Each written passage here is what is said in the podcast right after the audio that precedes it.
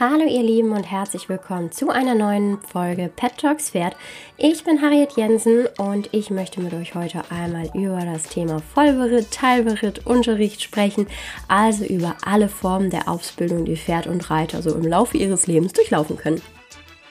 Pet Talks Pferd, der Deine Tierwelt Podcast mit Pferde.de Expertin Harriet Jensen.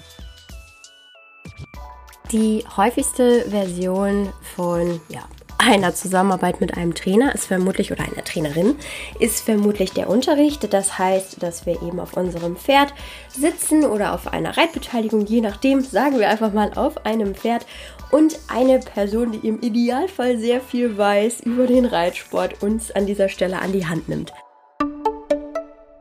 Pet Dogs Pferd wird dir präsentiert von tierarzt24.de, dein zuverlässiger Online-Shop, damit dein Tier gesund bleibt. Eine Rauferei auf der Weide, juckende Haut im Fellwechsel oder schlecht sitzende Ausrüstung, kleinere Verletzungen, Schramm und Scheuerstellen sind im Pferdealltag schnell passiert. Mit Equihexan in der Stallapotheke bist du für solche Fälle bestens gewappnet. Equihexan ist keimreduzierend und fördert mit seinem wertvollen Pflegekomplex aus Aloe Vera und Panthenol die Selbstheilung der Haut. Der farblose Pflegeschaum Equihexan Topic ist sehr angenehm aufzutragen und zieht schnell ein ohne das Fell zu verkleben. Wusstest du, dass die meisten der bisher häufig eingesetzten Blausprays gar nicht zur Anwendung am Tier bestimmt, sondern für Flächendesinfektion gedacht sind? Equihexan hingegen wurde speziell für Pferde entwickelt. Überzeuge dich selbst und sichere dir mit dem Gutscheincode Pferd24 5 Euro Rabatt auf das gesamte Sortiment. Weitere Infos unter www.tierarzt24.de slash Pferdefreunde-dtw. Und jetzt viel Spaß mit dem Podcast. Ich habe damals auch genauso angefangen. Für mich gab es ganz lange Longenstunden oder ganz lange nicht, sondern ich habe im Urlaub angefangen zu reiten, bin dort in Longenstunden geritten. Das heißt, ich war an der Longe, saß auf dem Pferd, hatte aber keine Zügel in der Hand und habe dann von einer Reitlehrerin Unterricht gegeben bekommen und weiter ging es danach in die Reitbahn, wo ich dann frei reiten durfte. Das war damals dann so, oh mein Gott, der nächste große Schritt. Ich darf ohne Longe unterwegs sein. Yes! Und als ich dann auch ein paar Runden erfolgreich auf dem Außenplatz absolviert habe, durfte ich dann auch ausreiten gehen. Bis heute habe ich regelmäßig Unterricht bei meinem Reitlehrer. Natürlich haben meine Reitlehrer über die Jahre gewechselt. Der ein oder andere Reitstallwechsel ist einfach in den letzten, oh Gott, wie lange reite ich denn schon? Na, in den letzten Jahr mehr als 20 Jahren dann natürlich auch mal vorgekommen. Ich hatte ein eigenes Pferd oder eigene Pferde, wie jetzt heute. Mit manchen habe ich Unterricht, mit anderen nicht. Das ist so ein bisschen, glaube ich, diese, diese Standardgeschichte. Wichtig ist, wenn man einen Reitlehrer oder eine Reitlehrerin sucht, dass man sich jemanden sucht, der sehr gut zu einem passt, sprich die Ideale verbindet, die man selber auch eben für sich selber so beanspruchen würde. Das heißt, wenn ich jetzt zum Beispiel jemand bin, der mit jemandem zusammenarbeiten muss, der mir vielleicht ganz offen gegenüber Kritik äußert, mich aber nicht anschreit, der fair zum Pferd ist, der einfach meine Art mit den Pferden umzugehen versteht, dann muss ich mir eben genauso eine Person suchen. Denn es wird sehr schwierig werden, wenn ich zum Beispiel ein Sensibelchen bin, ich nicht angeschrien werden möchte und dann bei einem sehr lautstarken, cholerischen Reitlehrer lande. Go, go, go! Ist natürlich die Frage, ob man, wenn man jemand ist, der Unterricht gibt, überhaupt, wenn man eben so eine Art an den Tag legt, überhaupt unterrichten sollte. Aber das lassen wir jetzt erstmal, erstmal so im Raum stehen, würde ich sagen. Aber grundsätzlich gilt, dass man sich eben jemanden sucht, der einem mit Rat und Tat zur Seite steht. Nicht nur während der Unterrichtszeit, sondern im Idealfall natürlich auch darüber hinaus. Das heißt, wenn man mal eine Frage hat, dass man einfach jemanden hat, an den man sich wenden kann. Also eine Trainer-Schüler-Beziehung, die ist schon etwas, eigentlich etwas sehr Besonderes und deswegen ist es umso wichtiger, dass man sich eben mit der Person sehr, sehr gut versteht, die dort vor einem in der Reithalle oder am Reitplatz steht und einem eben den Umgang mit den Pferden näher bringt, eine Vorbildfunktion einnimmt und uns eben auch korrigiert, sowohl beim Reiten als auch im Umgang mit den Pferden. Das ist meines Erachtens sehr, sehr wichtig. Also ein Lehrmeister bzw. eine Lehrmeisterin. Dann gibt es natürlich noch die Möglichkeit, dass man einen Vollberitt wählt. Da gibt es ganz viele verschiedene Varianten. Das heißt, es gibt die Möglichkeit, dass das Pferd in Vollberitt bei jemandem steht. Das heißt, dass man einen Monat oder mehr, manchmal auch nur eine Woche, je nachdem, wie es ist. Eigentlich ist Vollberitt aber immer mindestens einen Monat. Und in dieser Zeit betreut diese Person das Pferd. Das heißt, ich könnte zum Beispiel eins meiner jungen Pferde in Ausbildung geben und es wäre dann ein Vollberitt. Als ich meine Jungpferde reingeholt habe im November. Die waren bereits für einen Monat angeritten, hatten dann über ein Jahr Pause. Dann habe ich sie reingeholt und da habe ich gesagt, ich persönlich möchte mich da nicht direkt draufsetzen. Das heißt, meine Pferde hatten dann einen Monat Vollberitt und danach hatte ich eigentlich offiziell auch Vollberitt weiter, allerdings im Wechselunterricht. Mein Reitlehrer ist mal alleine geritten, das kommt dann immer so ein bisschen drauf an. Das heißt, Vollberitt bedeutet nicht automatisch, dass der Reitlehrer oder die Reitlehrerin das Pferd sieben Tage die Woche reitet, sondern es bedeutet, dass man diese Person jeden Tag zur Verfügung hat, in Anführungsstrichen. Das heißt, entweder der Reitlehrer oder die Reitlehrerin reitet, longiert, gibt Unterricht.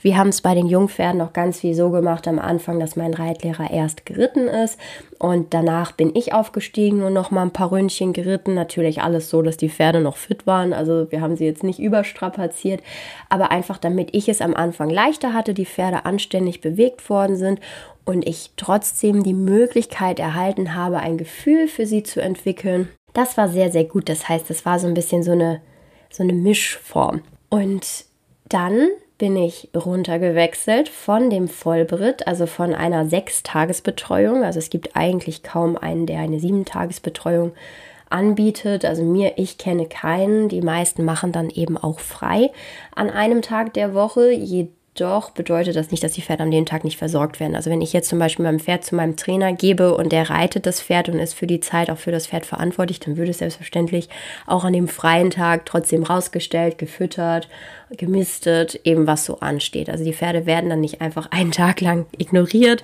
sondern es gibt einfach wie für alle anderen Menschen auch einen freien Tag. Genau, und dann bin ich von diesem Vollberitt auf Teilberitt gewechselt. Das ist in den meisten Fällen dann eine dreitägige Betreuung in der Woche. Und da haben wir eigentlich auch, außer es gab ein in Anführungsstrichen handfestes Problem, haben wir dann immer Unterricht gemacht. So. Und das war dann eigentlich für mich persönlich sehr, sehr wichtig, richtig und gut.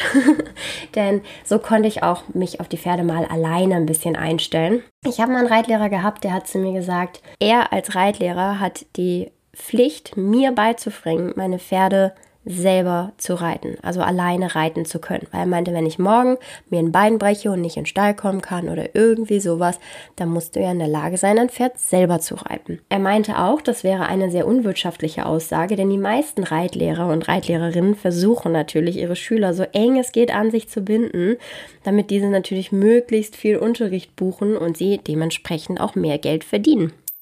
Aber das Ziel sollte ja eigentlich sein, selbstbewusste, eigenständige Reitschüler und Reitschülerinnen auszubilden.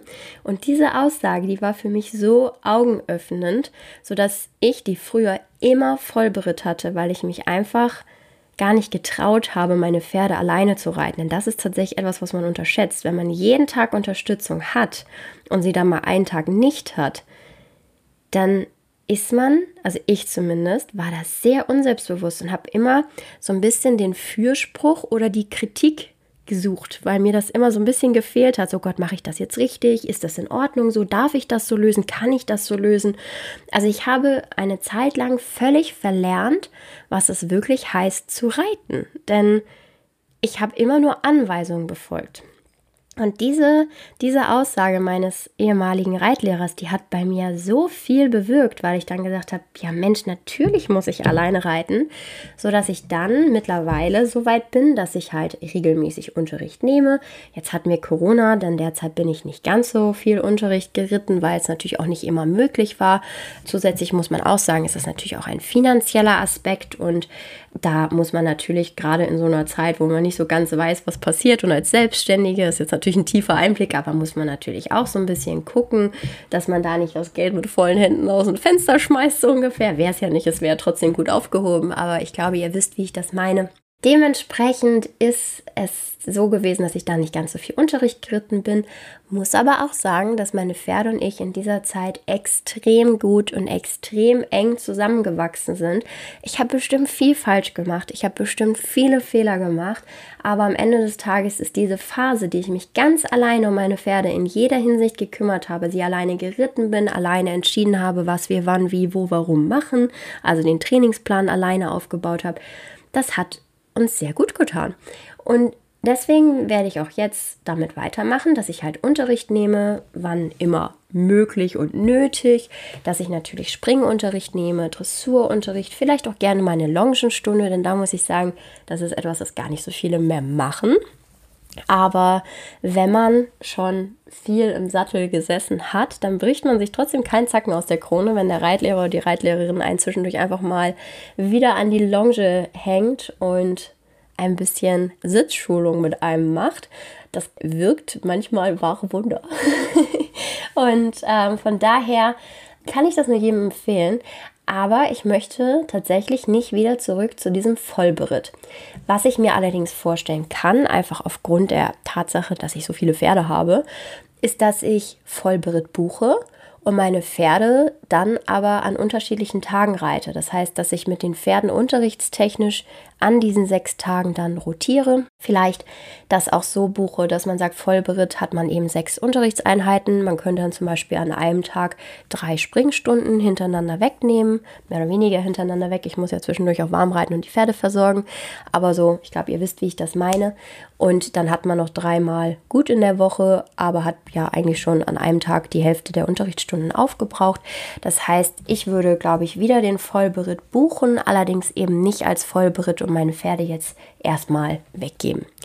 Anders sieht es allerdings aus, wenn ich zum Thema Caspi komme, denn Caspi bereite ich ja aktuell selber vor auf sein Leben als Reitpferd. Caspi ist schon getrennt, gesattelt und läuft schon brav an der Longe, unausgebunden allerdings. Ich mache das alles sehr spielerisch, habe deswegen auch super früh angefangen, weil mir halt wichtig war, dass er alles, was ihm im Reitpferdeleben so begegnen könnte, dass er das alles in jungen Jahren lernt und als selbstverständlich erachtet und wenn es dann soweit ist, dass man ihn reiten kann, dann übergebe ich das natürlich an einen Profi, der eben Pferde perfekt anreiten kann, sodass sie da keine schlechten Erfahrungen machen. Ich glaube jetzt nicht, dass ich meinen Pferden irgendwas antun würde, dass sie eine schlechte Erfahrung hätten, aber ich traue mir das einfach nicht wirklich zu, das alleine zu machen. Und das ist natürlich dann auch wichtig, dass man das dann eher an jemanden abgibt, der dem Pferd Sicherheit vermitteln kann, als dass man da eben selber drauf sitzt und vielleicht ein bisschen unsicher ist, eben weil man es noch nie gemacht hat und eben weil man nicht etwa, also weil man eben nichts falsch machen möchte. Und dementsprechend werde ich das abgeben Dort wird Caspi dann, denke ich, auch eben in den Vollberitt wechseln, allerdings nicht von mir weggehen. Also zumindest ist das nicht der aktuelle Plan. Wir werden natürlich sehen, wie sich das Ganze entwickelt zu dem Zeitpunkt, wenn es dann für Caspi so weit ist, dass sich da wirklich jemand dann draufsetzt. Es kann auch sein, dass er dann für einen Monat oder zwei wieder woanders hingeht und das eben von jemandem anderen gemacht wird, diese ersten Schritte. Das lasse ich alles auf mich zukommen. Allerdings, sobald ich ihn dann selbstständig reiten kann, dann möchte ich das eigentlich wie bei den anderen Pferden handhaben, denn die sind seit ja, Dezember unterm Sattel. Seit November sind sie da, seit Dezember sind sie regelmäßig unterm Sattel. Und seit März mache ich es eigentlich, also März diesen Jahres mache ich es eigentlich alleine. Und so würde ich das immer wieder machen. Ich glaube, dass es dann auch wichtig ist, dass man eben seine eigenen reiterlichen Fähigkeiten gut einschätzen kann.